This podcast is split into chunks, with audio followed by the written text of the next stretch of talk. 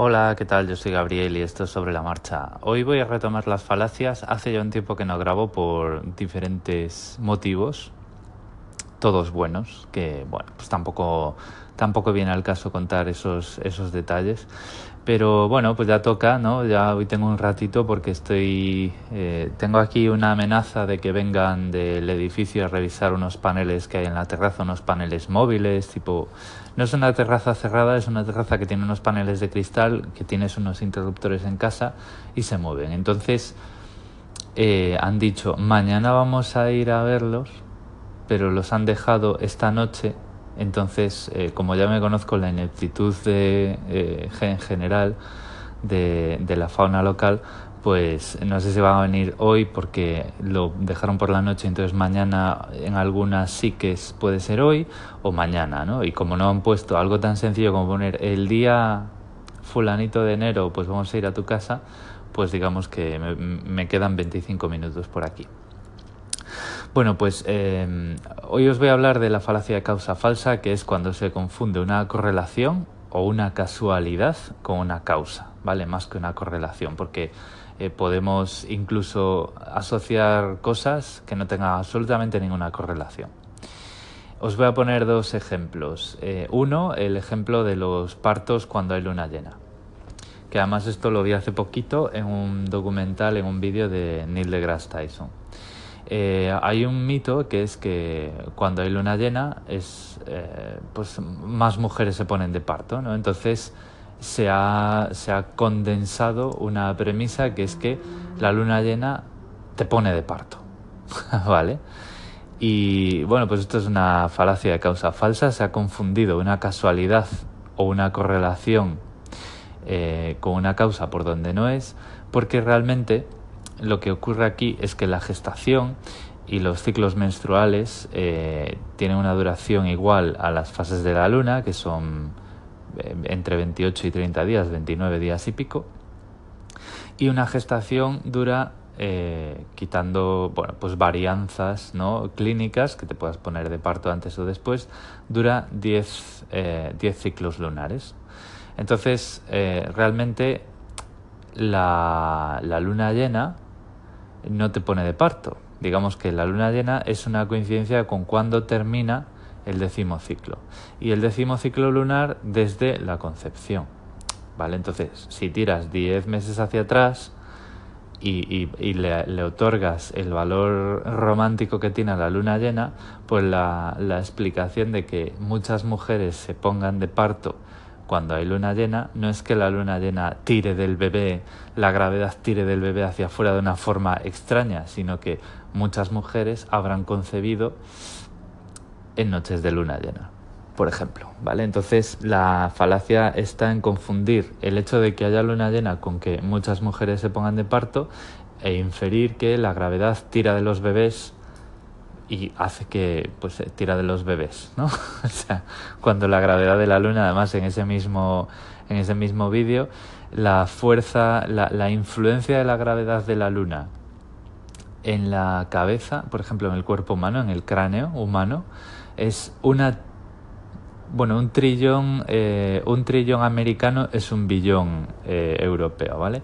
Entonces es una billonésima parte del peso de la fuerza que aplica una almohada encima de tu cabeza. Es decir, tú te pones una almohada en la cabeza y notas una presión en el cráneo, ¿no? Bueno, pues la influencia de la luna, de la gravedad de la luna, es una billonésima parte de eso. Entonces, mm, hay, mm, eso, por ejemplo, pues es un ejemplo de la falacia de causa falsa. Otro ejemplo de falacia de causa falsa, además está, todos lo decimos, eh, todos nos tal, eh, porque es, está presente en todas las familias. Abrígate que hace frío, te vas a catarrar. El frío causa catarros, ¿vale? o sea, cuando hace frío hay mucha gente acatarrada, por lo tanto el frío causa catarros. Pues no, lo que causa catarros es el virus del catarro común y tú no eres más sensible a los virus cuando hace frío. Eso es falso, eh, no tiene nada que ver. De hecho, cuando hace frío, los virus y las bacterias y, en general todo, se, toda la actividad se ralentiza un poquito, no se ralentiza lo suficiente, además en nuestro cuerpo, por ejemplo, eh, la temperatura es constante, pero a temperatura ambiente la propagación de microbios como, como, como mínimo debería ser peor. ¿vale? Entonces, ¿qué ocurre cuando, hay, cuando estamos en invierno y hace frío? Pues ocurre que nos llevamos muchas más cosas a la cara. Nos ponemos, nos tapamos la nariz y la boca con la mano, y la mano está llena de microbios. Nos ponemos una bufanda que a saber dónde ha estado, porque por muy limpio que esté el armario o el cajón hay microbios, nos ponemos una bufanda pegada a la boca. Eh, nos, eh, o sea, la diferencia que hay entre invierno y verano es el número de cosas potencialmente contaminadas que nos llevamos a la cara. Ese es la, el origen de los catarros. Entonces, pues cuando hace frío, pues te abrigas. Y ya está.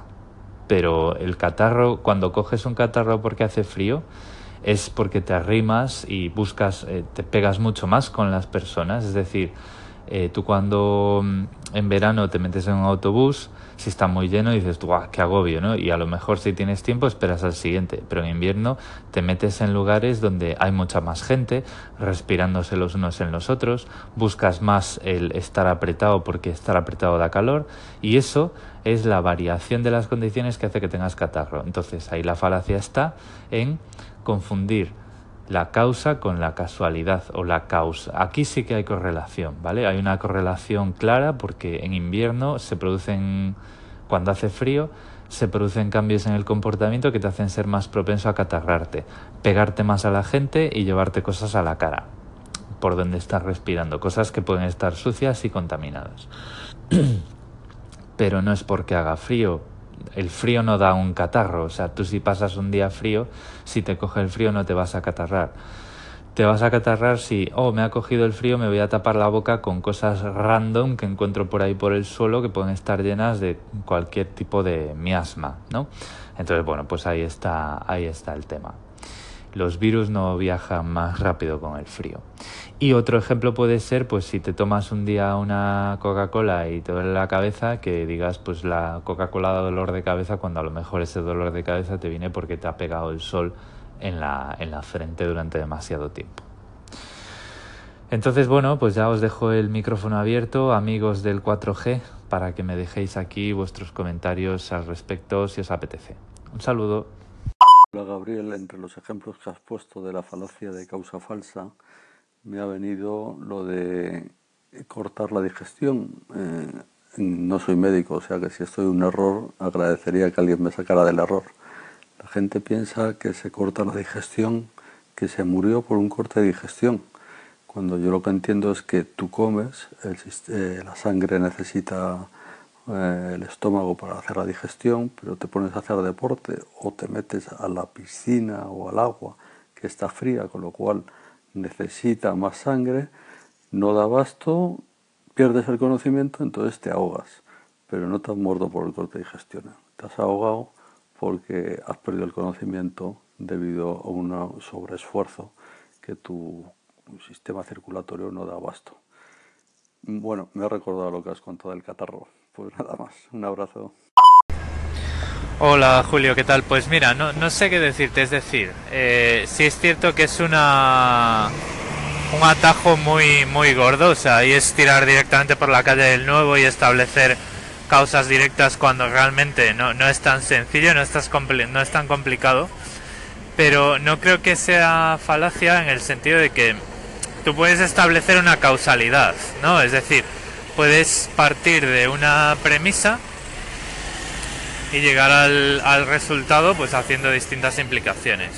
O sea, estabas haciendo la digestión, como tú has dicho, ¿no? Estabas teniendo, haciendo la digestión, la mayoría de tu sangre está en torno al estómago, entonces pues cuando haces un sobreesfuerzo pueden pasar dos cosas. Eh, si la digestión prevalece, que pierdas el conocimiento, o si el esfuerzo prevalece porque a lo mejor pues tienes una situación de adrenalina o lo que sea, el cuerpo retira la sangre de la digestión y probablemente provoca el vómito, ¿no? Eh, que es lo, lo, que lo que pasa cuando pues tú estás en una situación de peligro de pánico y decimos que el cuerpo aligera, ¿no? Entonces afloja el intestino y pues si acabas de comer, pues el cuerpo te hace vomitar para que digamos que puedas correr más rápido. Esto es, esto es un mecanismo de defensa, ¿no? Pero bueno, que aún así, eh, para decir, una vez un niño se murió por un corte de digestión, que es digamos el argumento entre comillas falaz em, en este sentido, y que además, pues precisamente si se te corta la digestión, si el cuerpo te provoca el vómito y tal, deberías estar en medio de una inyección de adrenalina y en ningún caso ahogarte porque estás mucho más alerta.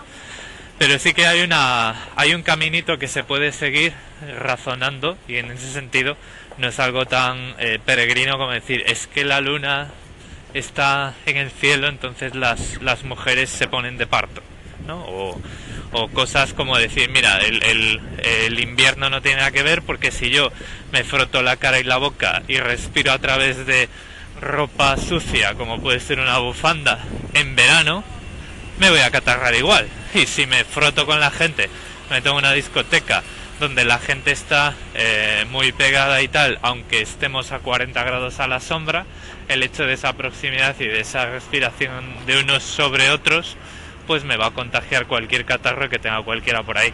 Y yo de hecho muchas veces me acatarro eh, fuera de invierno pues porque tengo la, la, manía de cuando estoy pensando llevarme la mano a la, a la boca para, para pensar. Estoy así pensando, me, me agarro la... No es que me agarre el mentón, sino que me, pues directamente con la mano me tapo la boca. Entonces, pues... Y, y, sí, o sea, yo, soy, vamos, yo cuando estaba estudiando estaba siempre acatarrado porque siempre estaba ahí dándole a la eh, le estaba siempre dando a la tetera y pues nada pues tocaba catarrarse Hola Gabriel, aquí Nacho. Bueno, te quería mm, plantear un par de falacias por parte de la DGT y de ANFAC, la Asociación Nacional de Fabricantes de Coche, que dice que el parque móvil español es em, supera claramente los 10 años de antigüedad, bastante, y luego lo relaciona con que si tienes un coche de más de 10 años es más fácil que tengas un accidente mortal. Creo que eso cogea y aparte que la fuente no es muy fiable. Y luego hay otra que es la de la que eh, relaciona el tema de la siniestralidad o la mejora de la siniestralidad sin tener, en, sin tener en cuenta el número de coches que se desplazan en las diferentes operaciones salida o retorno. De hecho, se da, se da la paradoja de que los mejores años en siniestralidad, mejores entre comillas, 1.200 personas fallecidas, eh, se dieron durante los peores años de la crisis cuando la gente eh, viajaba menos por diferentes razones, había menos actividad económica. Ahí te las dejo.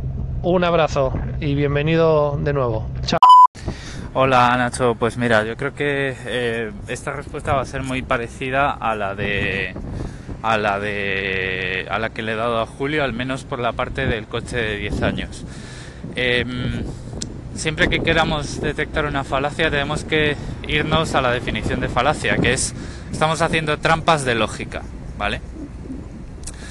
Eh, aquí en este caso es bastante fácil razonar y además pues eh, todos lo hemos vivido, todos hemos vivido el envejecer y el desgaste de un coche para eh, poder decir que, bueno, que hablando de probabilidades, como además habla muy bien ese, esa sentencia que dice, ¿no? De que es más fácil que tengas un accidente mortal que decir que la probabilidad de tener un accidente mortal crece en función de em, en función de la edad digamos del coche un coche de más de 10 años vale aquí eh, están estableciendo una correlación no están estableciendo una causa. Es decir no dicen que la, la causa de los accidentes mortales es que los coches tienen más de 10 años sino que están diciendo oye eh, pues a ver, si tienes un coche de más de 10 años es más fácil que tengas un accidente mortal.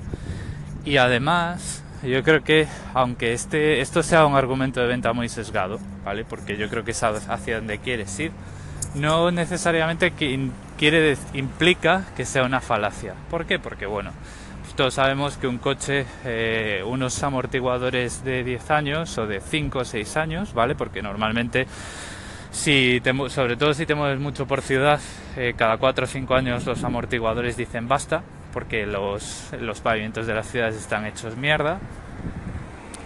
Pues unos amortiguadores viejos, si estás en una situación de riesgo y tienes que dar un volantazo, puede hacer que el coche pierda tracción y que el coche se vaya por ahí a su aire. Eh, luego está pues todas las mejoras en seguridad de los coches y demás. O sea, sí que es, es fácil aceptar que pueda haber una correlación y, y, luego dejadme que os cuente lo que es una correlación para mí, ¿vale? Puede haber una correlación entre los años que tenga un coche y la gravedad de los accidentes. Y además eh, no es difícil encontrar argumentos para apoyarlo, ¿vale? Entonces yo ahí no veo ninguna trampa lógica. ¿Por qué? Porque o sea, no establecen eso como causa de accidente. Ah, eh, tuvo un accidente porque su coche tenía más de 10 años. Eso no lo están diciendo, sino que se están quedando en una correlación. Una correlación es, eh, en matemáticas, es la probabilidad que hay, o sea, cómo se distribuye la probabilidad de un suceso en función de la probabilidad de otro. Es decir, tú ves toda la distribución en frecuencia de un suceso, del suceso accidente mortal, y ves también la, eh, la probabilidad condicionada, ha habido un accidente mortal, cuál es la distribución, la frecuencia relativa de la edad de los coches eh, involucrados en ese accidente cuando ese producto, esa composición de funciones tiene un valor elevado, se dice que la, la, correlación es elevada. Pero una correlación nunca indica certeza, ¿vale? Y por ejemplo, cuando eh, la correlación te da un resultado plano, es decir, no hay picos en esa función, se puede decir que los sucesos son independientes. Y yo creo que aquí eh, nunca, nunca han sido independientes los, eh, digamos, los sucesos, los, las premisas vejez, o sea, vejez del coche, gravedad del accidente. Pero bueno, aquí también es, juegan también parte la interpretación. De todas maneras, como digo, y para irnos a la cuestión del tema, que es si hay o no hay falacia, yo no veo ninguna trampa lógica por lo que digo, porque está hablando de correlación y no de causa. O sea, esta falacia es confundir correlación con causa y, eso habla de probabilidades. Entonces, desde mi punto de vista, aunque sea un argumento de venta y aunque esté sesgado, no, no hay falacia. Y te voy a llamar la atención porque has dicho que la fuente no es muy fiable. Es decir, has invalidado un argumento aludiendo a la fuente. Y eso, Nacho, tirón de orejas, es una falacia ad hominem. ¿Vale? O sea, independientemente de que la Asociación Nacional de Fabricantes de Automóviles tenga intereses en que renueves tu coche, no por eso podemos dar por falso un argumento. En cuanto al tema de la, eh, los mejores años de las, eh, digamos, eh, mortalidad de tráfico y demás que sean los peores años de la crisis, pues ahí tienes mucha razón. Es decir, es mucho más fácil que haya pocos accidentes cuantos menos coches se mueven, ¿vale? Porque estás eh, quitando eh, peso a una variable de accidentes que es lo que hacen los demás y el, estado de las vías cuando el tráfico rodado es mucho mayor, ¿no? Eh, en este caso sí, a ver, es, es la típica mentirijilla política de mira qué bien lo hemos hecho, ¿no? Cuando las condiciones eh, realmente eran, eran bastante favorables para que se dieran esos resultados.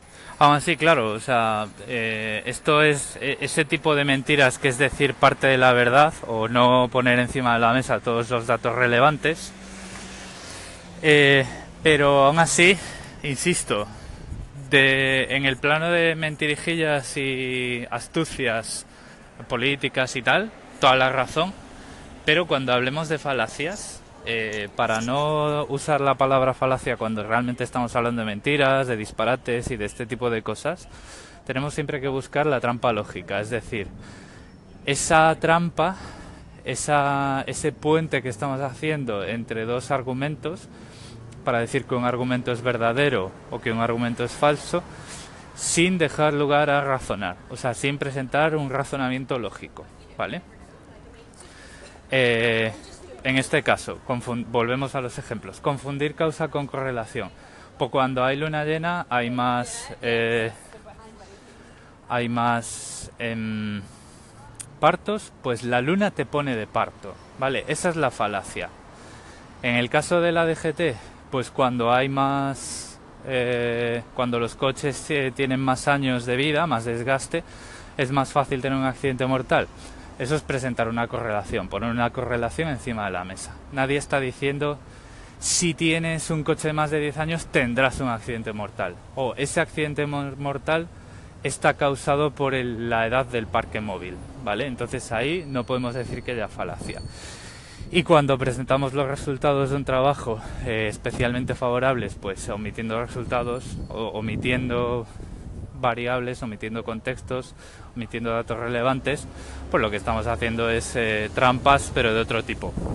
Al menos, bueno, yo, como, a ver, que, no te estoy quitando razón, simplemente estoy diciendo que, eh, ciñéndonos al argumento de estos episodios que estoy haciendo de falacias, mm, necesitamos más ingredientes para que lleguen a ser falacias de esas de decir, eh, es usted un deje usted de, déjese usted de retórica falaz, ¿no? Como decía en un proyecto en el que estuve, un personajazo que teníamos en el, en el cliente que era, era tremendo.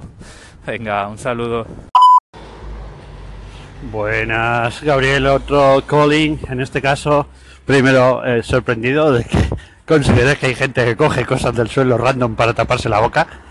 Yo no sé si los australianos lo hacen, pero no es muy habitual.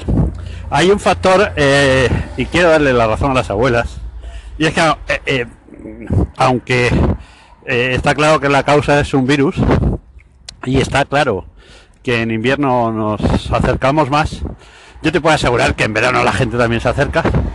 Y, hay un factor y es el factor de tus propias defensas y de tu propio estado eh, de salud.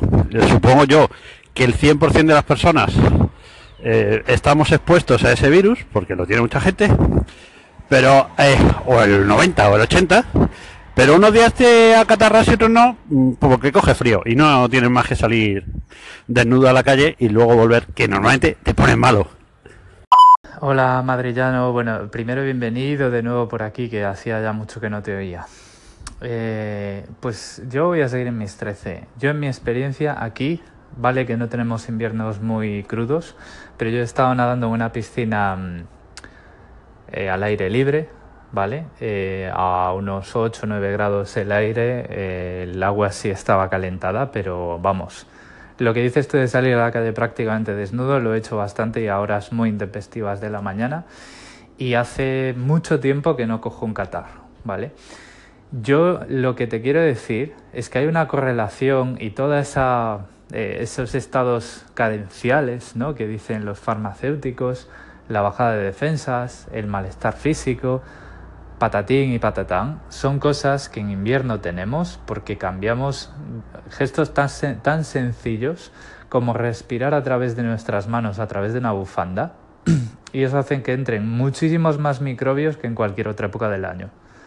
Es decir, que haya una correlación entre el invierno y el catarro no quiere decir que sea por el frío. Y eso es, eh, eso, de hecho, pues, pues se lo he oído contar, seguro que con otros razonamientos mucho mejores, a Carmela García en bacteriófagos. Y pues incluso me lo ha dicho un médico, o sea, es que, y, lo he vivido yo en mis propias carnes.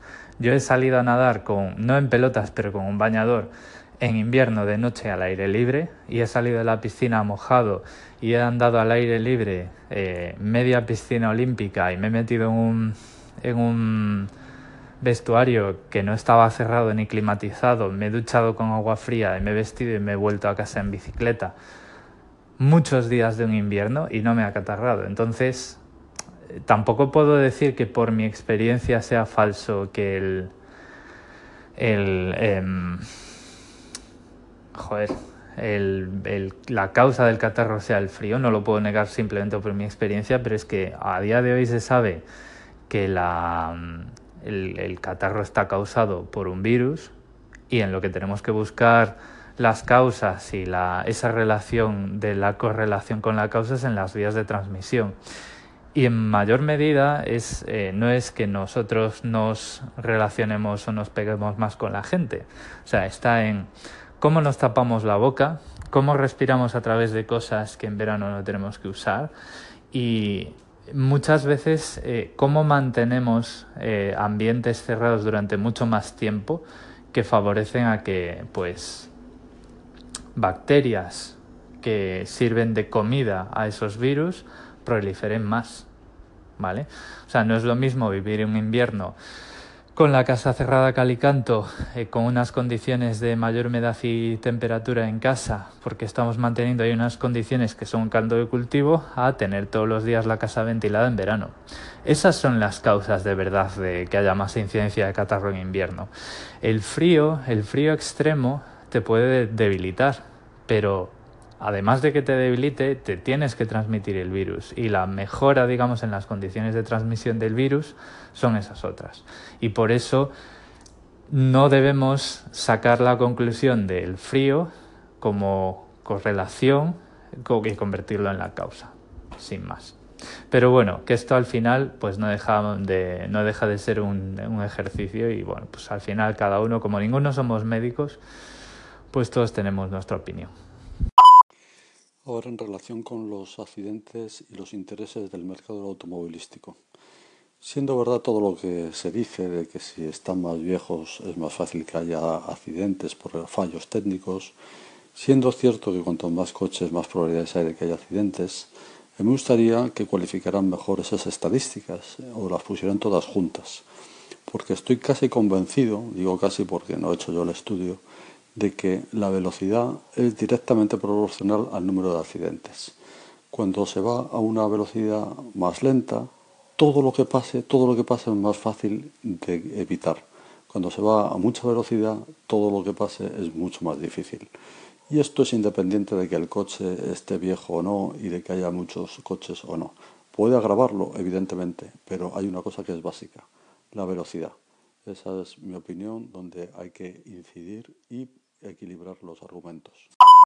Pues sí, hay que poner todas las estadísticas juntas porque también es cierto que eh, una persona que va a una velocidad anormalmente baja eh, para una vía y para el resto del tráfico es también una causa de accidentes. Es decir, muchas veces lo que tenemos que ver es relativizar todo eh, con respecto al contexto de la vía, del resto del tráfico y demás, y la velocidad no es una excepción. Y yo recuerdo cuando estaba sacando el. cuando había sacado el carnet, que en ese año que a mí me tocó ir a 80 eh, por autopistas donde pues el resto del tráfico iba a 120. A mí me. yo tenía la sensación de, que aquello era muy peligroso. Y cuando pude ir a la misma velocidad que el resto del tráfico, eh, esa sensación de peligro disminuyó precisamente porque todos nos movíamos a una velocidad relativa muy parecida y claro, desde mi punto de vista, el resto de los coches, la velocidad relativa con respecto a la mía era menor. Es decir, nos movíamos todos más o menos a la misma velocidad, en la misma dirección. Entonces los coches hacían, eh, los movimientos de los coches y los adelantamientos eran mucho menos bruscos y era mucho más fácil calcular la distancia a la que tenía un coche que venía detrás, por ejemplo. Entonces, sí, pero como todo y como tú has dicho, hay que poner todo en conjunto y todas esas estadísticas y todos esos parámetros, incluidos la velocidad, hay que relativizarlos con el resto de las variables. Hola Gabriel, soy Antonio Camionero. Pues nada, eh, yo creo que tienes toda la razón en cuanto a que los catarros, gripes, etcétera, no tienen nada que ver con eh, la estación en la que estés. Eh, yo, por ejemplo, la gripe peor que me he cogido fue un verano en la playa con 40 grados y, que, lo pasé, lo pasé muy, muy, mal. Así que nada, y bueno, pues eh, ahora habitualmente en invierno, cuando juego el pádel, pues no voy muy, muy abrigado, lo, suficiente. En cuanto me muevo un poquito me tengo que quitar todo y haga frío o nieve o llueva y, y, no me pasa nunca nada. Eso sí, hay que con las, no quedarte con la ropa húmeda después de sudar y cosas de ese estilo, que eso sí puede favorecer el que cojas. Gracias, Antonio. Bueno, pues sí, yo creo que, que, los catarros y tal dan bastante de sí. No, bueno, a ver, en serio, el, el tema es ese, ¿no? O sea, siempre yo creo que es parte del, de la psicología de, la gente, ¿no? O sea, siempre tendemos a, mm, tratar de encontrar explicaciones y establecer conexiones y bueno, pues a veces nos precipitamos y, y eso, cuando este tipo de asociaciones, de confusión, de eh, correlación con causa se hace pues como un atajo para eh, zanjar una discusión, es, es ahí donde, donde surge la falacia, ¿no? O sea, o, por supuesto, las abuelas y el abrígate que te vas a catarrar y tal, no es una falacia, sino que es una, una precaución, no sé cómo le queremos llamar, generalizada o algo así. Pero bueno, yo creo que, yo creo que está claro de que tiene que, o al menos mi interpretación es que tiene que haber una, una intención no muy lícita ¿no? Para, para poder hablar con todas las de la ley de falacia. Bueno, yo creo que voy a dejar este episodio aquí, que además es tarde y yo creo que mañana cuando eh, a poco que me despiste ya se me iba a archivar el primero de los segmentos. Así que mmm, toca episodio ya. Buenas, buenas noches por aquí, buenas tardes por allí y bueno, pues vamos hablando. Un saludo.